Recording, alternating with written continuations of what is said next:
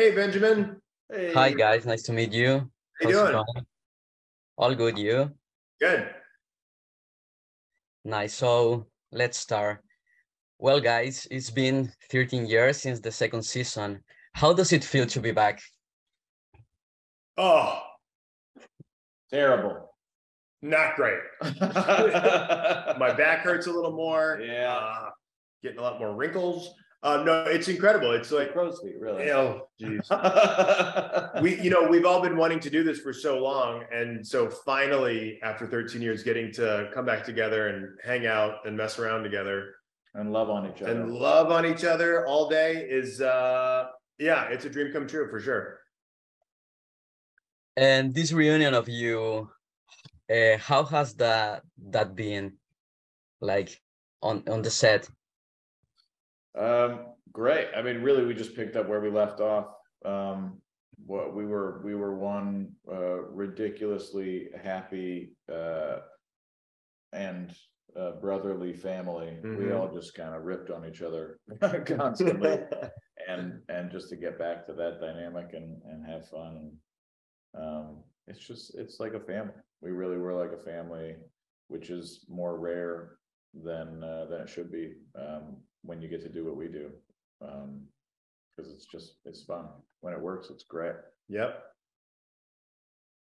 Nice. And what has been has been the biggest acting challenge uh, you have had preparing your character for Party Down? Well, we changed roles this time, so I play Kyle. And I play Roman. Yeah, which that was tough because I've never played uh, someone totally devoid of brain cells before, and I've and I've come close, but never fully.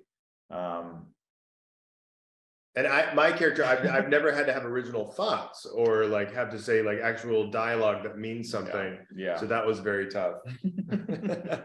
Obviously, we're joking. I don't know if you got that. Um, we played the same characters.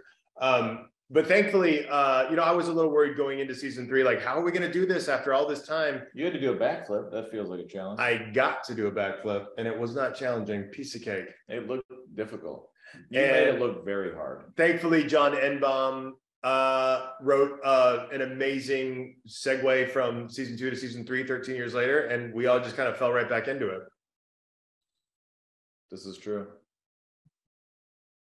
Nice. And what was your first reaction when you found out that Party Down will be have a third season? And what do you feel when you read the script? I mean, I was, uh, uh, I didn't believe it at first, but, um, once it really felt like it was real. Uh, uh, it's so excited. I, it was disappointing only because, uh, not everybody could come back. Um. But hopefully if we get to do a fourth season, we'll all be able to, to make it for that. Um, the first script was great. I mean, to, to really, to, to regain. Uh, I mean, it's hard to feel like it can actually happen the way that it did 13 years ago and uh and feel right and it obviously all starts with john Enbom putting words to the page but once you read that first script um i certainly felt like oh this is going to be just as good as it was when we started. And it was like we it didn't really feel real until we were all together on set because there'd been a couple attempts to make um there was one kind of to make a movie maybe but that structure didn't really work out and maybe some other attempts to maybe get it back but so when we heard about this one we're like okay but are we really doing it? And so once we were finally had our all, all of our deals done and on set that's when it really felt real and we were back baby yeah. Is that you? That's my dog. And guys, uh, how do you expect the audience and mainly the fans of the series to get this new season of Party Down?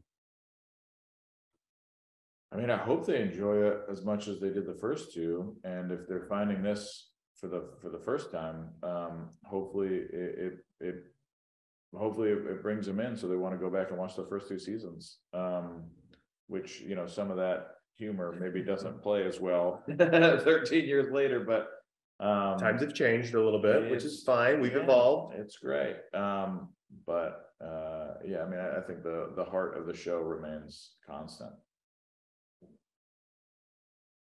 And guys, uh, could you tell us how your personal jour- journey has been Well, in all this year of the series? Yeah, um, Ryan was a detective. Yeah, I was a detective. Um, That was a documentary that you did? I wa- I, I was, I Ryan solved crimes on television, right? Hansen solved crimes on television. Right. It's a big deal and it was a massive success and I was happy to get to do it. And Martin's a superhero. So you want to talk about that? Aren't you a superhero in it? Oh, I gotta check these out. Yeah, that would- be cool if I was. Yeah. Way to bring that up.